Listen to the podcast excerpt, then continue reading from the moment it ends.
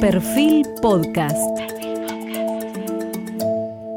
Bienvenidos. Hoy estamos con la antropóloga británica y profesora de la Universidad de Cambridge, Sian Lazar, que ha estudiado el movimiento sindical en la Argentina y los movimientos sociales en toda Latinoamérica.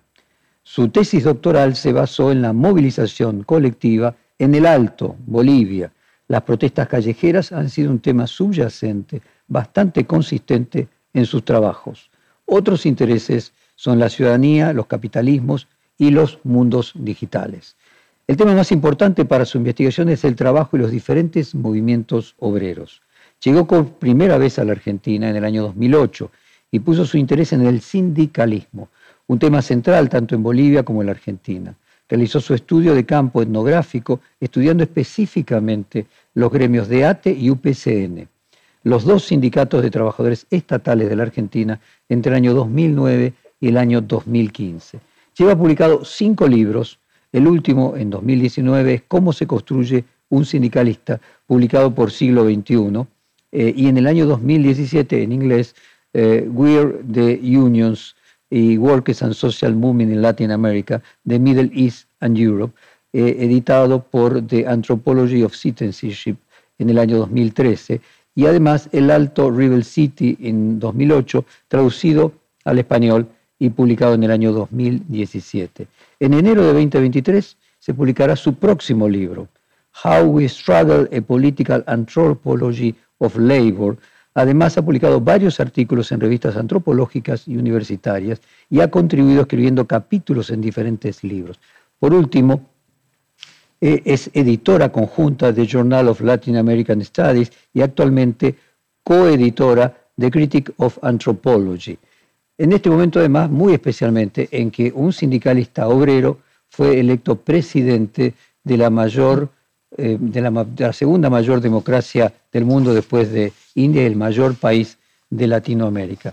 Vamos a comenzar con cómo se construye un sindicalista y la pregunta es, ¿cómo se construye un sindicalista en la actualidad donde las relaciones laborales, los salarios, el mercado laboral en general, pero sobre todo para las generaciones más jóvenes, se ha precarizado, modificado, con nuevas formas de relaciones laborales más lábiles? Sí, bueno, buenas tardes, muy buenas tardes.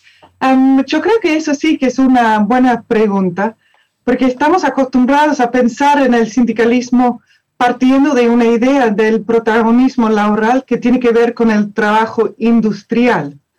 Pero obviamente en realidad son muy variadas las formas de trabajo sindicalizado. Entonces yo creo que construir un sindicalista hoy no es tan diferente como ayer, como fue ayer. De lo que yo sé consiste en los dos procesos que identifico en mi libro.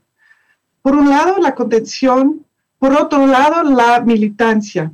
Y estos son procesos sociales de construir una identidad colectiva individual y que se basan en la acción cotidiana y la experiencia histórica, que es a la vez intergeneracional.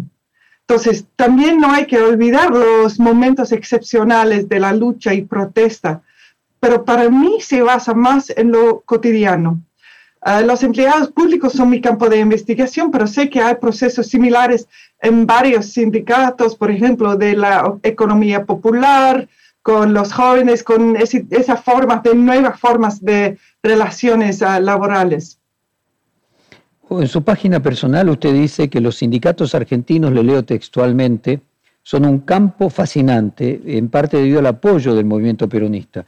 ¿Por qué resulta tan interesante el estudio del movimiento sindical y qué encontró allí en esa relación entre el peronismo y los sindicatos? Sí, em, es que el peronismo da una filosofía o un espacio de autorreflexión sobre qué es la organización, qué es organizarse. Y yo creo que los y las sindicalistas peronistas piensan en, en, qué están haciendo y cómo lo están haciendo. Entonces eso es algo muy lindo para una antropóloga, ¿no? Porque te cuentan su filosofía, su actuación. Entonces, obviamente, los militantes trotskistas y de otros partidos también, uh, también se piensan en qué están haciendo. Pero lo interesante del peronismo para mí es, bueno, en parte su progresismo centrista, pero también su heterogeneidad ah, política. Y el hecho de que hay mucha gente quienes se consideran ah, peronistas hoy de toda opinión ah, política. Entonces, eso especialmente dentro de los sindicatos. Entonces, aún los no peronistas tienen que definirse en parte frente al peronismo o teniendo en cuenta el peronismo. Entonces yo creo que es el, es el peronismo y sus maneras de organizarse socialmente que dio al sindicalismo argentino su poder político. Viniendo del Reino Unido, esto me impresiona, porque los sindicatos no tienen ah, tan, tanto poder político en mi país para, para nada. Entonces, eso, por, eso me, por eso es algo muy fascinante para mí. Usted dice que lo interesante del sindicato de los trabajadores del Estado es su heterogeneidad, porque dentro del Estado usted puede encontrar desde un ingeniero especializado hasta un minero. ¿Qué encontró de común en la identidad del trabajador estatal entre los diferentes actores del sindicato y si puede encontrar alguna relación en sus diferencias con el trabajador del mundo privado? Sí, bueno, esto fue una cosa que me dijeron varios sindicalistas estatales, especialmente en ATE.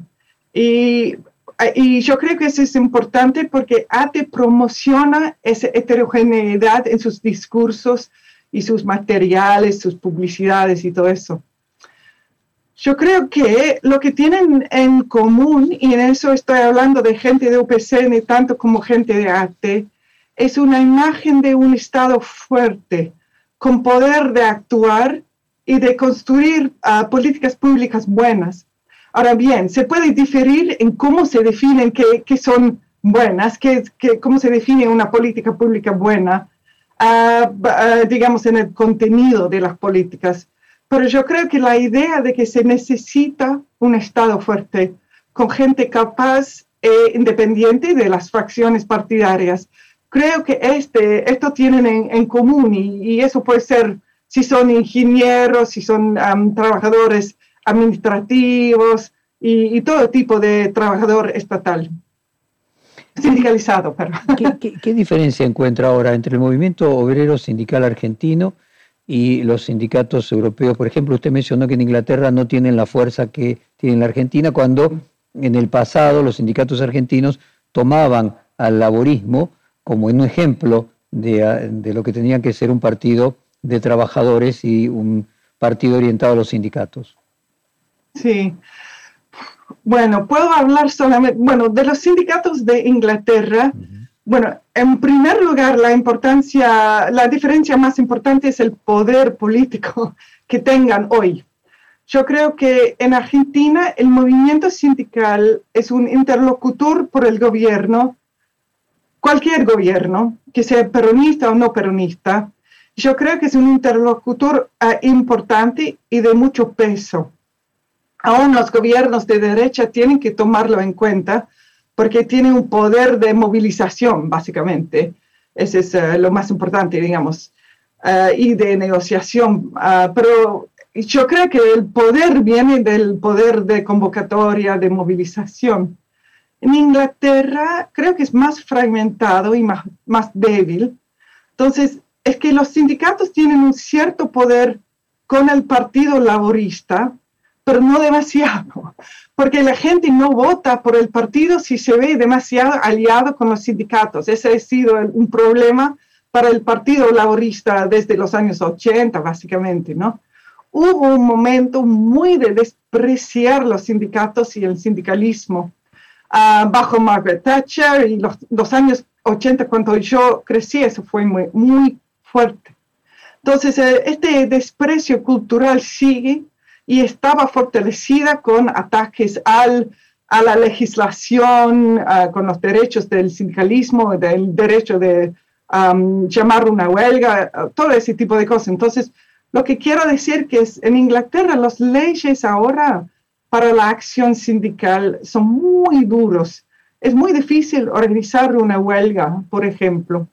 Y hemos un poco perdido la historia de movilizarse mediante los sindicatos particularmente en los lugares del país de clase media ah, y los lugares, los, la zona más, ah, con más, dinero, digamos, de clase media alta, en el sureste del país.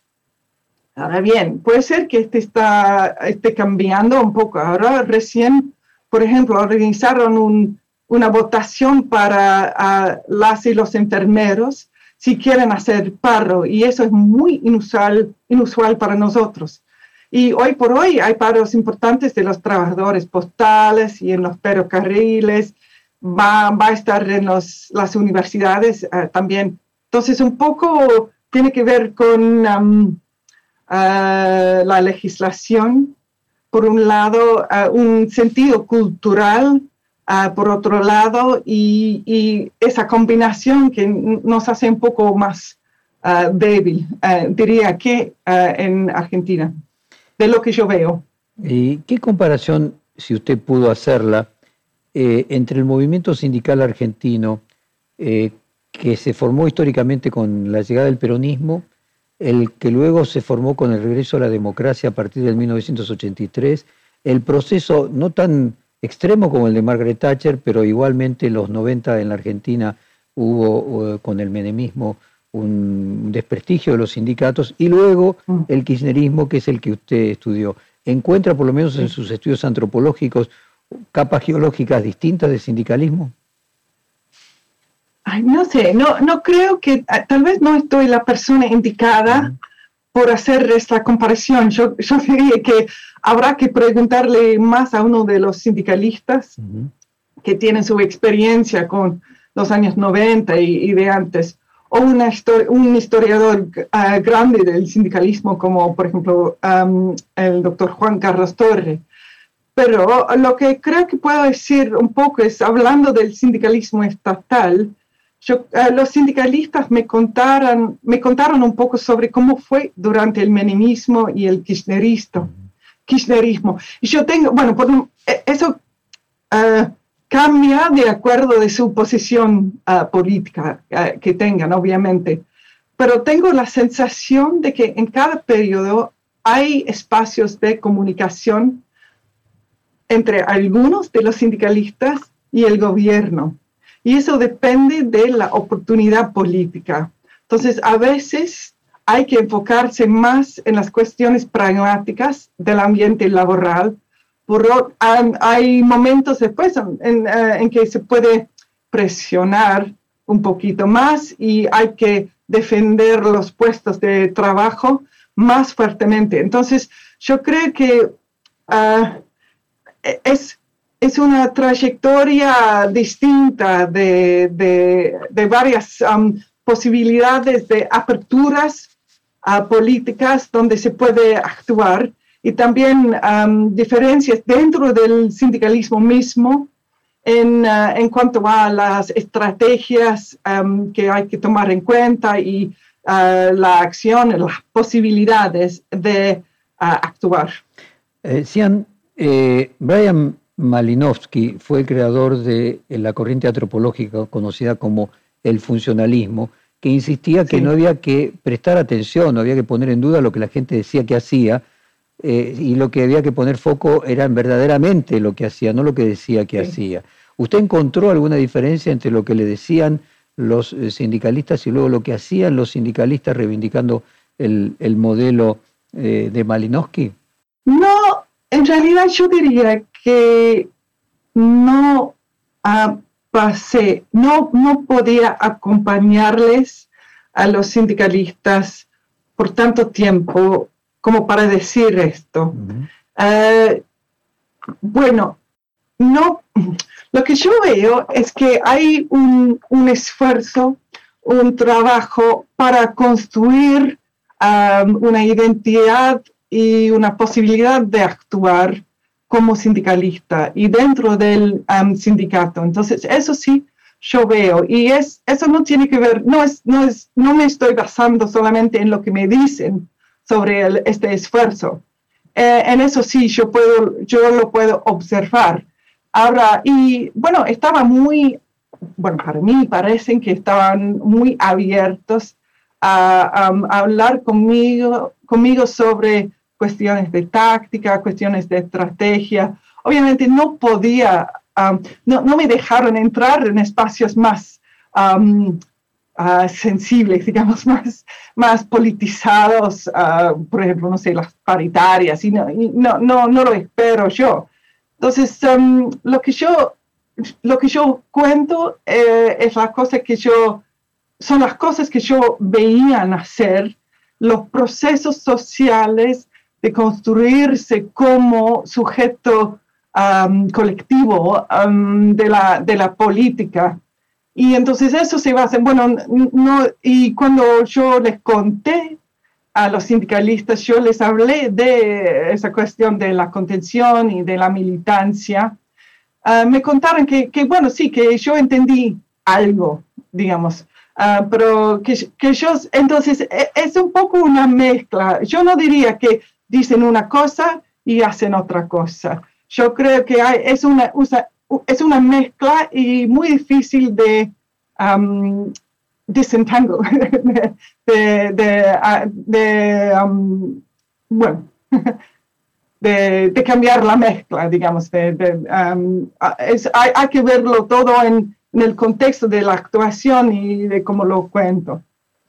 Y cuénteme, ¿qué diferencia encuentra entre el sindicalismo boliviano Allí tenemos un líder sindical como Evo Morales, que fue presidente, y más atravesado por los, las culturas de los pueblos originarios, con el sindicalismo argentino, más hijo, si se quiere, del, del anarquismo europeo, de los inmigrantes europeos. Mm. Y el peronismo. yo, yo, creo que, um, eh, bueno, eso es todo un cuento, digamos, la, el sindicalismo boliviano tiene mucho que ver con diferentes trayectorias y diferentes líneas históricas de, um, uh, de la cultura indígena uh, del altiplano, um, más que nada yo diría. Uh, y por un lado, también um, la experiencia campesinal y también el trotskismo, porque los sindicalistas más fuertes, digamos, en Bolivia, que son los mineros, tenían una fuerte tradición, una fuerte tradición trotskista ah, dentro del sindicalismo ah, de las minas ah, estatales en, primer lugar. Entonces eso, eso llegó también al, Evo Morales un poco mediante el sindicalismo de los cocaleros, pero ahí también hay que tener en cuenta la cultura y la experiencia de los, de los campesinos, de los indígenas, del altiplano, de la gente del altiplano. Entonces eso, bien diferente. Bueno, en Argentina, lo que yo veo, bueno, lo que me impresionó a mí tanto fue eh, ese rol que juega el, peronismo.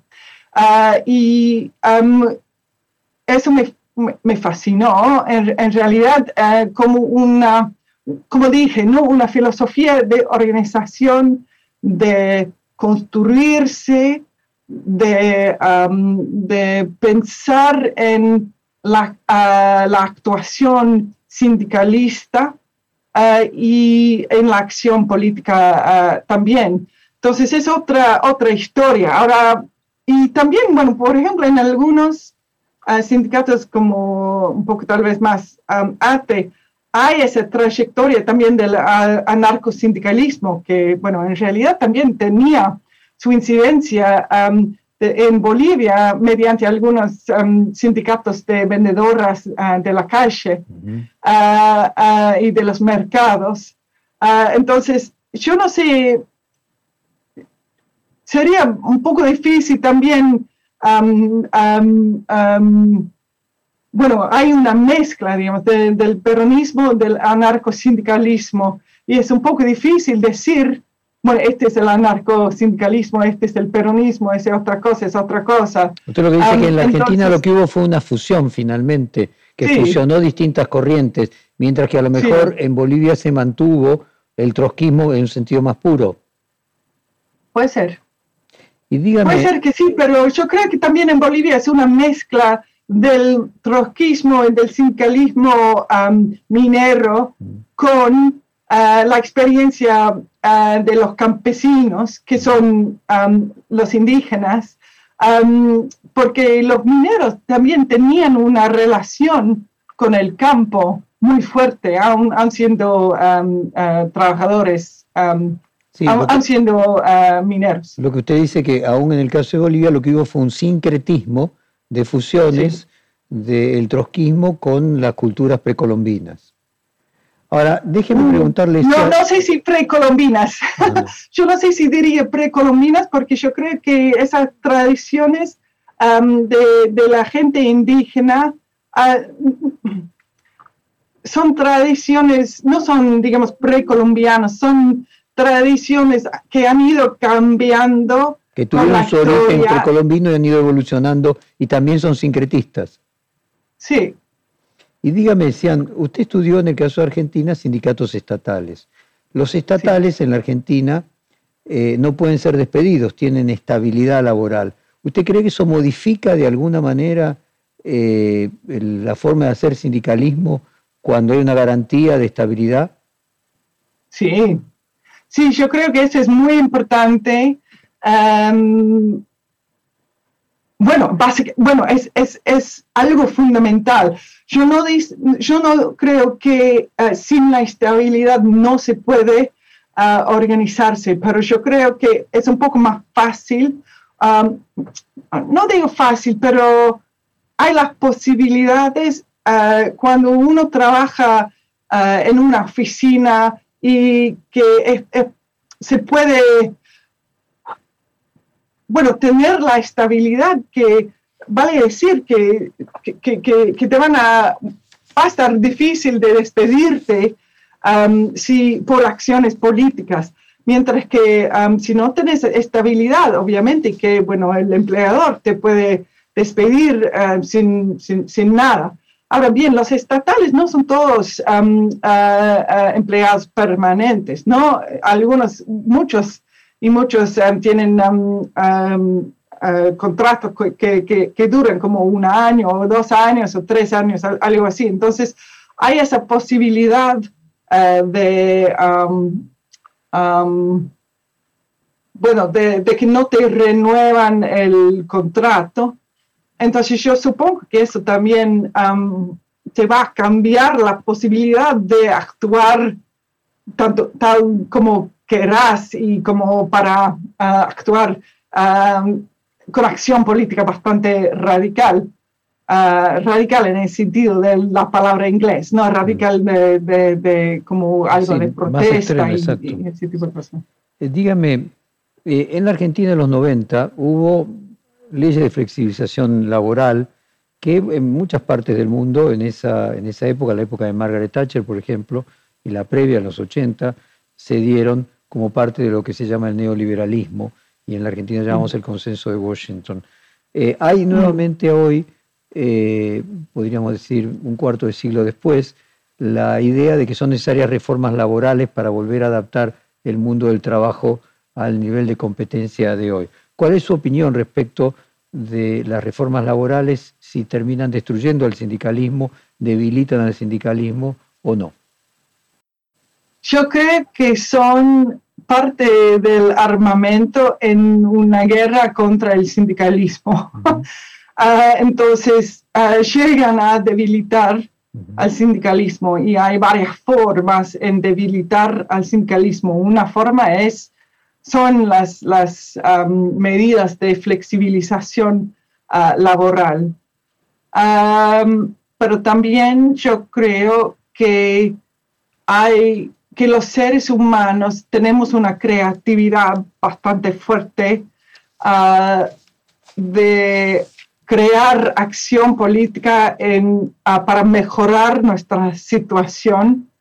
Ah, y bueno, depende de la situación, pero en muchas instancias eso tiene que ver con el actuar eh, en conjunto, en como una colectividad. Y ah, bueno, es una lucha, es una lucha hasta una guerra de clase. La, militancia no es solo sindical. Hay fenómenos relativamente nuevos que se pueden ver a nivel global eh, y también se puede ver en el caso de la Argentina de lo que llamamos las organizaciones sociales, militancia de personas que son autoempleados, o sea que son cuentapropistas. Usted mencionaba el caso en Bolivia de las vendedoras ambulantes, pero también tenemos casos de militancia cívica eh, como Occupy Wall Street, por ejemplo, o, muchas otras. ¿Qué diferencia usted encuentra entre la militancia sindical y otros tipos de militancia de protesta y en contra de las injusticias? ¿Qué diferencias? Mm. Eh, bueno, yo diría que ah, la militancia sindical, que también tiene algo que ver con, bueno, en eso está parecido al, parecida a la militancia social. Mm y algunas de las militancias cívicas, pero yo creo que es más, más fuerte, digamos, en la militancia sindical, que es um, uh, que se base en una acción uh, de lo cotidiano, una acción um, de negociar, de resolver los problemas, de ir paso y paso, cada día, después de cada día, uh, para mejorar la situación de los afiliados. Ahora, la militancia un poco como de, um, como por ejemplo de Occupy Wall Street, o otro tipo de militancias, son como algo más, no son, en realidad no son espontáneas, uh, pero se parecen espontáneas, que es una, como un surgimiento de, de, la bronca, digamos, y no es una acción um, difícil, Ah, paso a paso, como dije, ¿no? Y para mí, um, esa es, es, una parte de la diferencia um, de la militancia sindical, que es ese tipo de, um, poder actuar y, y, continuar actuando, militando, aun cuando no se ve los efectos tan inmediatamente o algo así, ¿no? Y, y tampoco tenés la, la experiencia de uh, la propuesta, de ese tipo de efervescencia. Uh, pero poder seguir día por día, bueno, tengo mucha admiración um, uh, por este tipo de militancia porque yo creo que es, es, es difícil, es duro poder continuar así. Y en eso yo creo que eso es una, una diferencia Ah, bastante importante para mí. Argentina tiene la misma cantidad de empleados eh, registrados en empresas privadas que tenía en la década del 70, teniendo hoy el doble de la población que hace 50 años. Al mismo tiempo, la Argentina tiene una enorme cantidad, casi tan grande como los empleados privados registrados, en personas que están en trabajos no registrados, eh, en, empresas que no, a lo mejor son grandes y son pequeñas y no los tienen registrados. Y hay un porcentaje mm. importante también de la población económicamente activa que se llaman trabajadores de la economía popular, que son autoempleados, no empleados en empresas pequeñas sin registro, sino que ellos crean sus propios trabajos. Cuando uno mm. habla con los líderes de las organizaciones sociales, ellos creen que no es un problema de coyuntura porque Argentina tuvo una crisis económica grande de la que todavía no salió en el año 2002, sino que es algo permanente e inherente al capitalismo, que nunca esa gente va a tener un trabajo en blanco, registrado en una empresa privada, y que tampoco el Estado puede tomarlos a todos. Entonces que la economía popular, o sea, el autoempleo, no es un fenómeno coyuntural, sino es algo que vino para quedarse de manera permanente, porque el capitalismo no absorbe a toda la cantidad de gente que busca trabajar. ¿Cuál es su visión respecto del futuro del autoempleo y si es un fenómeno que usted cree que se va a dar en todo el mundo o solamente en los países en vía de desarrollo?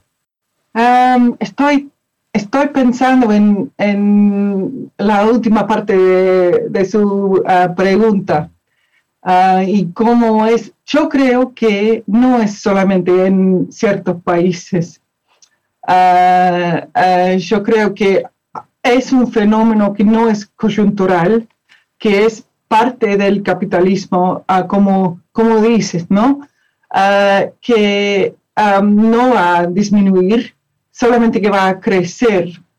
Eh, en Inglaterra, por ejemplo, son muchos, los, en particular los jóvenes que están trabajando como autoempleados, ¿no? Están, los llamamos freelancers, entonces están trabajando, bueno, los periodistas, por ejemplo, casi, bueno, un, un, pequeño porcentaje de los periodistas ahora trabajan como con un, trabajo registrado permanente, con contrato abierto y todo ese tipo de cosas. Yo, yo, no sé, bueno, muchos están escribiendo un artículo, vendiéndolo, escribiendo otro artículo, todo ese tipo de proceso. Y, y, yo creo que, bueno, es, es, entonces es una parte ah, de la organización del trabajo Ah, mundial. y bueno, ¿qué fue la otra parte de la, de la, pregunta? Perdón. Si usted cree que es un fenómeno permanente eh, y que por lo tanto va a haber durante muchos años eh, autoempleo, personas que tienen que dar su propio trabajo porque ni siquiera part-time encuentran la manera de sustentarse con un empleador. La diferencia entre empleo hay, lo que no hay es empleador. Sí. Eh, bueno, sí, estoy completamente de acuerdo. Yo creo que sí es ah, una, bueno, no sé si es permanente, digamos, porque esas cosas cambian, ¿no? A lo, largo del tiempo, pero yo creo que estamos con ese autoempleo uh, por mucho tiempo, porque sirven la, sirve los intereses de, bueno, de, de, los empresarios, de, los élites, del capitalismo en sí. Ah, pero yo creo que eso no, no, no creo que eso prohíbe la organización colectiva basado en el trabajo. Entonces, eso es una, una, una cosa, yo creo, muy interesante, de que en algunos lugares, ah, como por ejemplo Bolivia, y yo creo que también Argentina, el autoempleo, bueno, la gente que, como por ejemplo los vendedores de la, de la calle, Ah, que son auto, autoempleados o, que emplean, bueno, bueno, son como empresarios pequeños, digamos, en, en, ese, en ese, sentido. Entonces, se pueden juntar uh, para, ¿cómo decirlo?, vigilar sus intereses colectivamente, ¿no? Entonces, como para proponer, demandar lo que necesitan como una entidad colectiva. Entonces, y como que en Argentina hay este, la, Confederación de los Trabajadores de la Economía Popular, que me, me, parece muy interesante como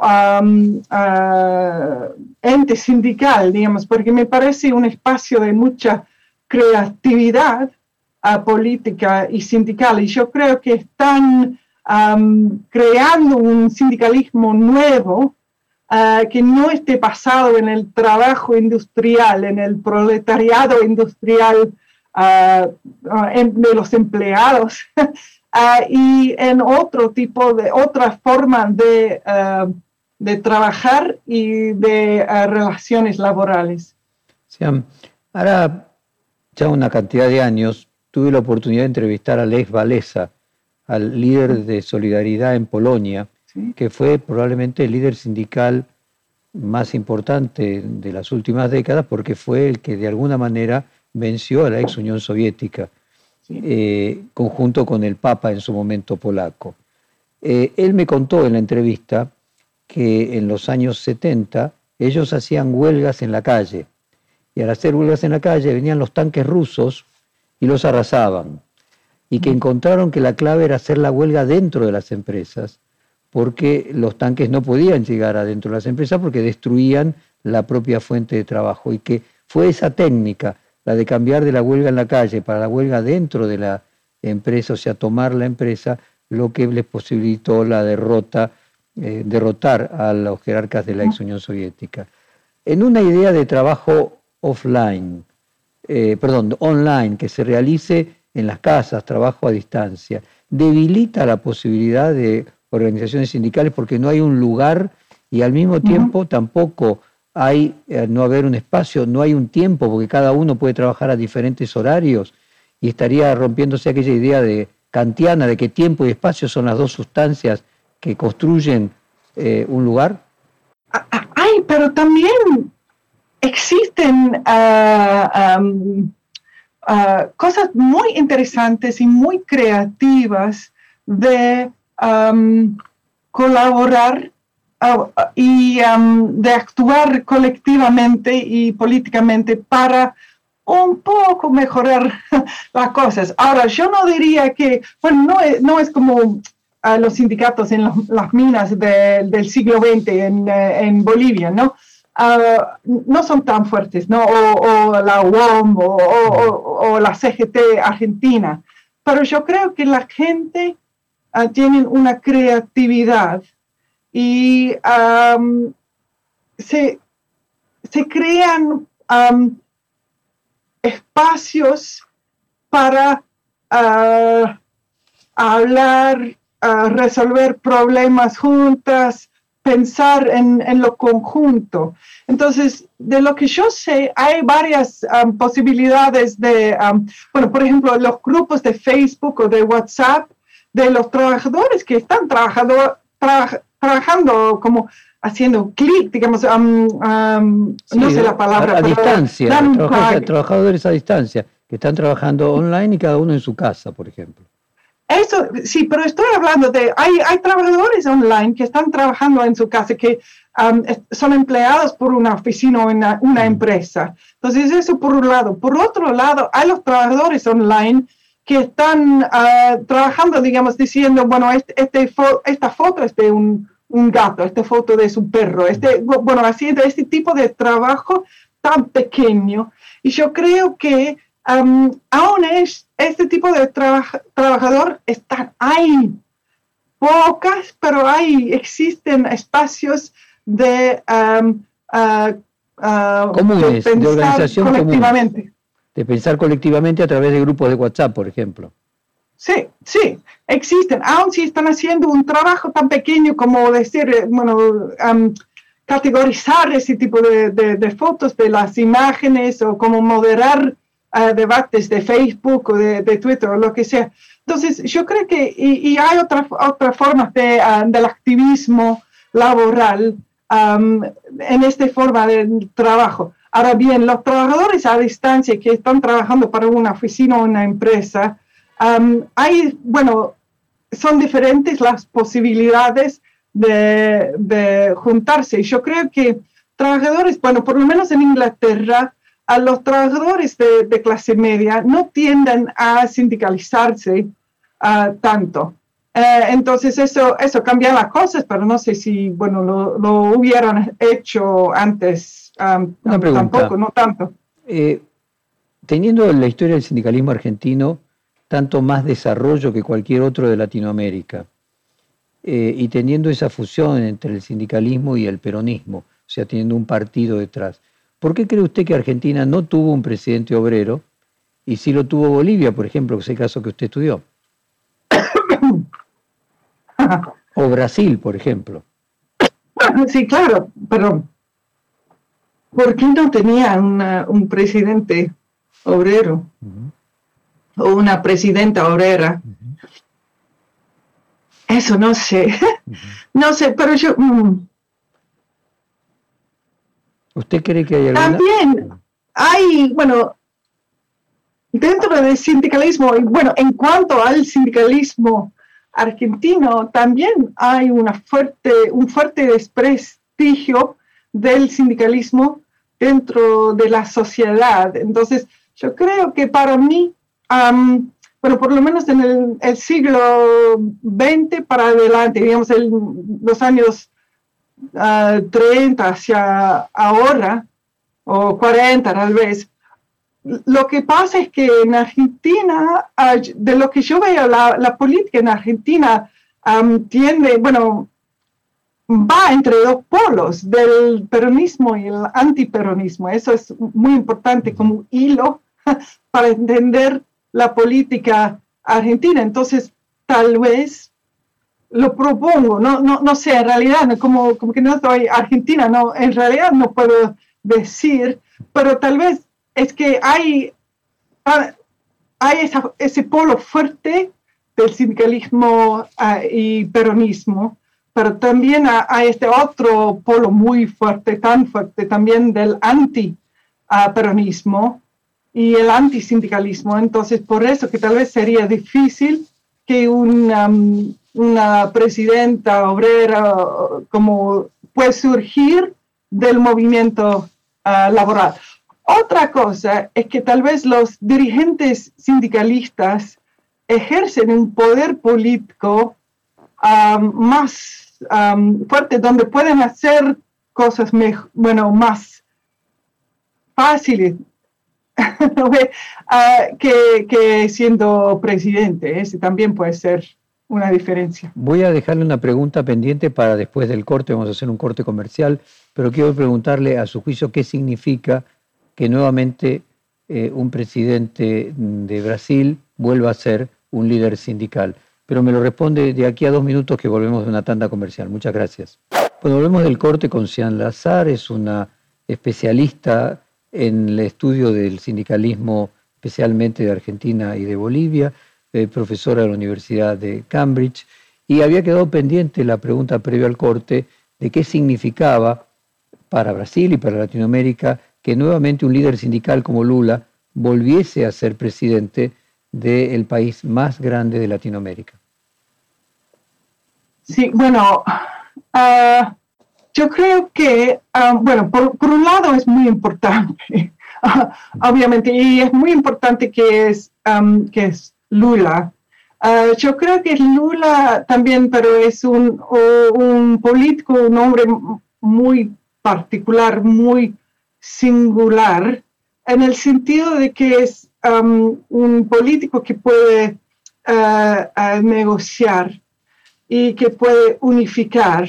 Bueno, por lo menos eso es lo que prometa. Yo creo que se, se lo necesita en Brasil por ahora de lo que yo sé es que va a ser un poquito difícil que, que llegue a actuar como tal vez pueda querer Lula actuar como sindicalista, digamos, como presidente sindicalista. Ah, porque yo, de lo que yo sé, el Congreso no está exactamente con Lula. Entonces, habrá que ver qué puede hacer en la realidad, porque va a tener que gobernar de una posición más centrista. Ah, eh, eh, y yo creo que, bueno, yo tengo un poco lo que ahora ah, me importa a mí más y más es que se reconoce las reglas mínimas del juego entre ah, la gente que se oponen a, Lula y que se oponen a los, presidentes, las, las presidentas de los países. Y espero que Bolsonaro reconozca que haya perdido las elecciones. Ah, y por el momento eso me está preocupando a mí. Ah, entonces, ah, yo puedo pensar, bueno, un, una cierta, un cierto sentido de, bueno, por lo menos ahora el Lula ha ganado y esto sí que es bueno. Yo creo que da más estabilidad a la, a, la región y eso no es por ser sindicalista, es por ser Lula. Ah, pero también se necesita que Bolsonaro lo reconozca. En su libro ¿Cómo se construye un sindicalista?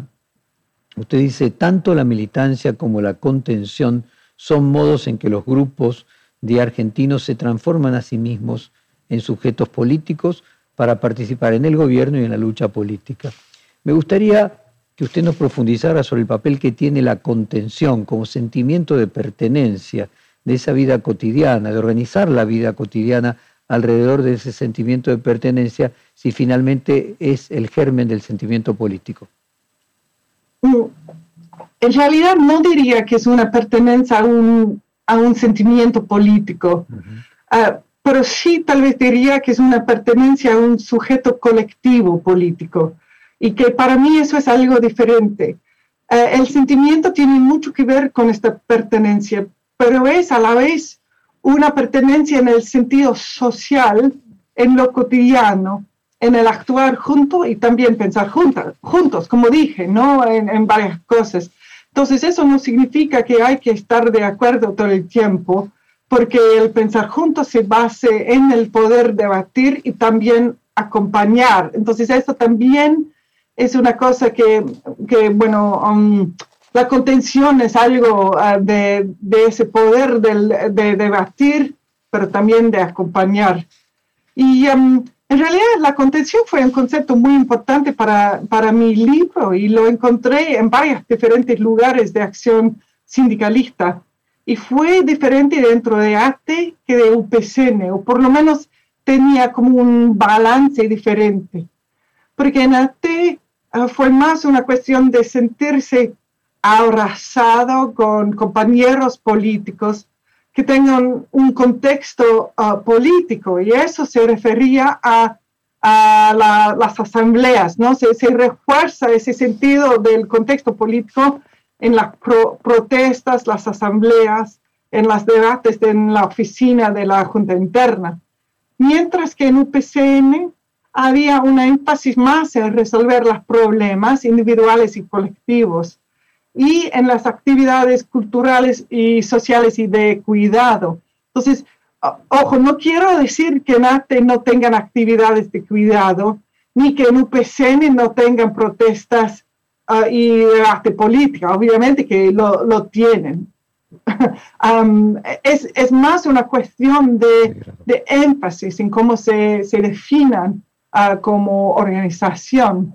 Entonces, em, entender lo que significa cuando se habla del sindicato como un lugar de contención me parece muy importante para entender el sindicalismo y el poder ah, de los sindicatos. Esa frase de, que es un lugar de contención es muy interesante para mí porque no, no, lo tenemos en Inglaterra, entonces era un poco una, una, frase que ah, me llamó la, la atención.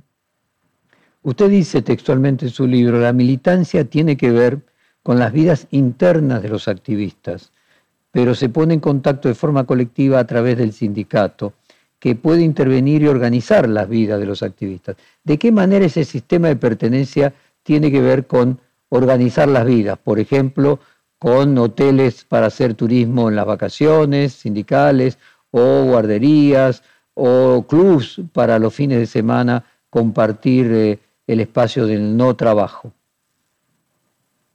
Sí, para mí esa es ah, una parte muy importante ah, del sindicalismo, de, la herencia histórica, digamos, de, los años 50 y, 40, y una, parte del poder ah, también del sindicato. Entonces, y en eso estoy hablando, en eso básicamente como cuando digo de actividades de cuidado, y actividades como un proceso ah, social.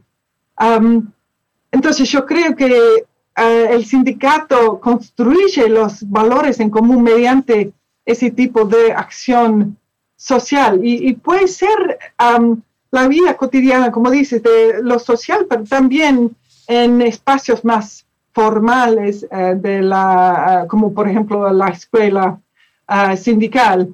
Eh, y tiene que ver con eh, el estar juntos, las bromas, los, debates, las amistades eh, y hasta, hasta las cosas más formales. Entonces, y yo creo que, bueno, es un, es un proceso de construir valores en, en, en común que me parece muy importante.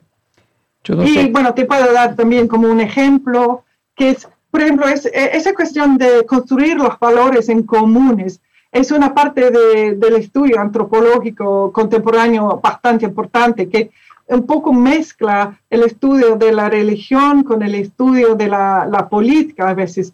Y hay ah, esa figura, eh, eh, como para indicarlo un poquito, un ejemplo es que ah, es el hecho de tener personas ejemplares que inspiran a los otros entonces se puede tomar, por ejemplo, Juan Perrón, así también Germán Abdala, Néstor Kirchner.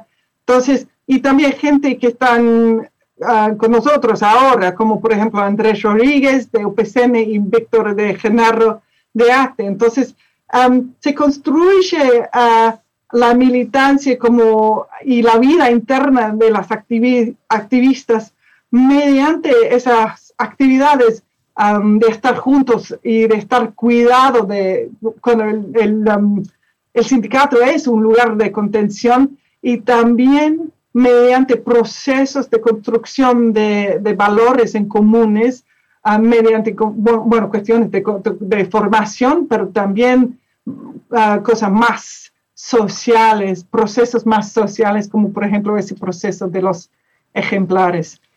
¿Cuál fue su experiencia respecto del papel de la mujer en el sindicalismo y el trabajo argentino comparado con la experiencia que usted tiene en Inglaterra? Es que no ha sido un eje de mi investigación como algo para empatizar. la cuestión de género. Entonces yo tengo impresiones. Mm. No puedo decir, bueno, en, Inglaterra yo no creo que hay mucha diferencia entre Argentina e Inglaterra eh, eh, en eso, en, realidad.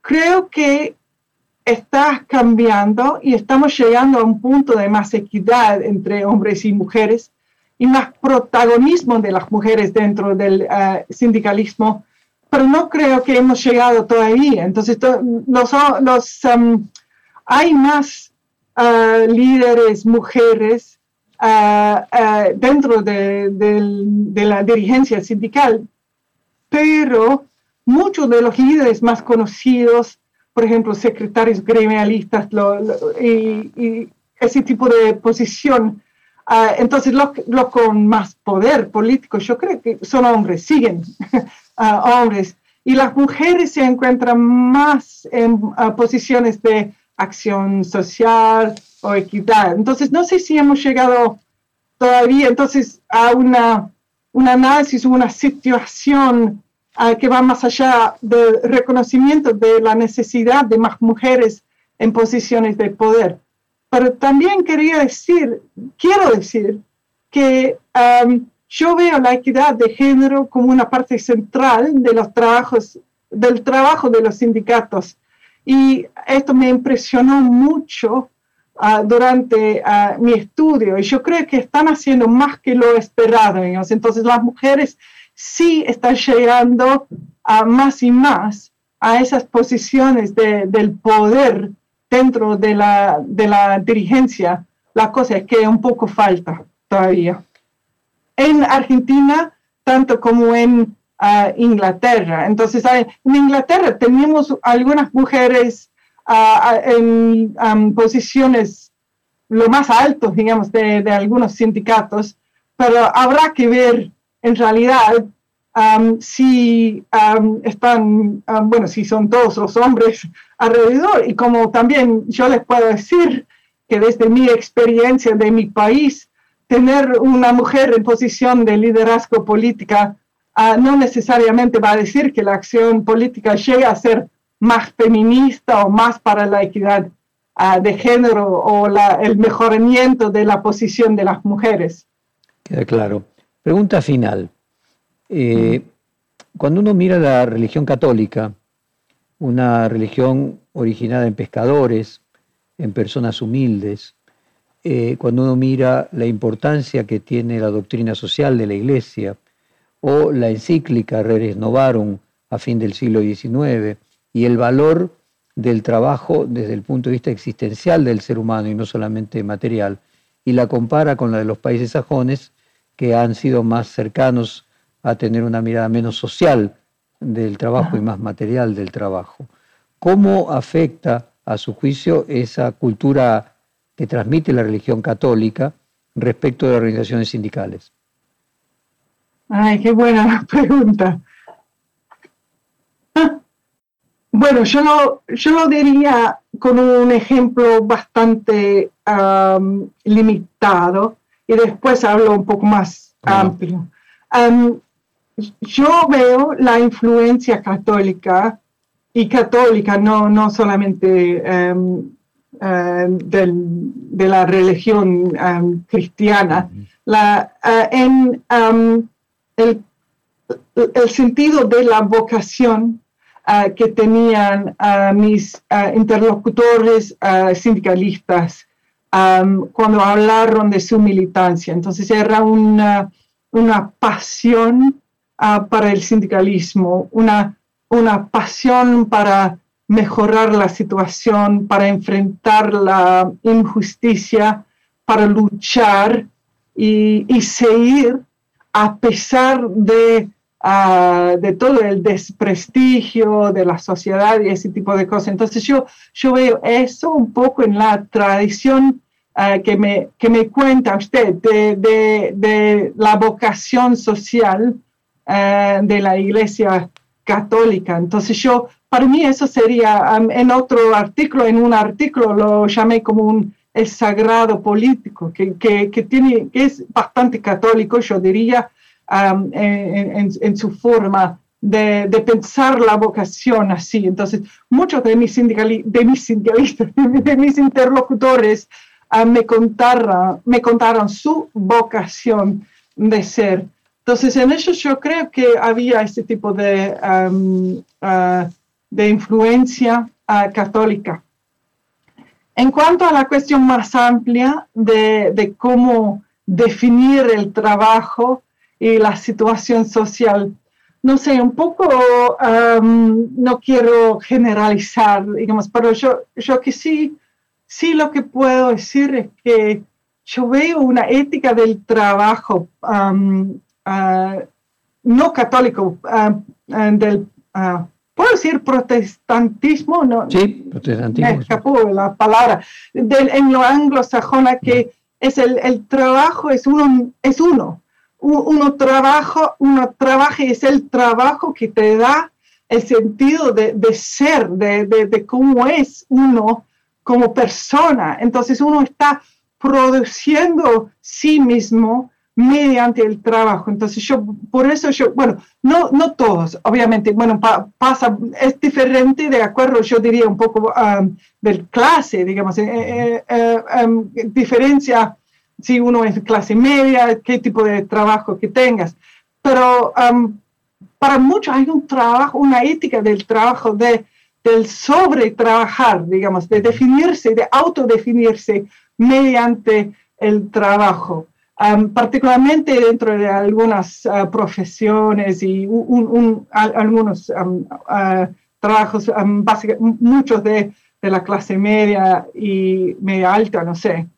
Ah, entonces, y yo creo que eso es un, algo uh, no muy saludable, digamos, y puede ser que un poco no es tan agudo, no sé, tal vez, pero en realidad yo no puedo hablar mucho del, del, trabajo en sí en Argentina, porque mis investigaciones han sido de, de un, una parte del del trabajo político que es el sindicalismo y la militancia sindical. Bueno, muchísimas gracias, Sean Lazar. Fue un placer conversar con usted. Le mandamos un saludo de la Argentina. Tenga muy buenas noches allí en Londres. Gracias. Muchas gracias a ustedes. Perfil Podcast.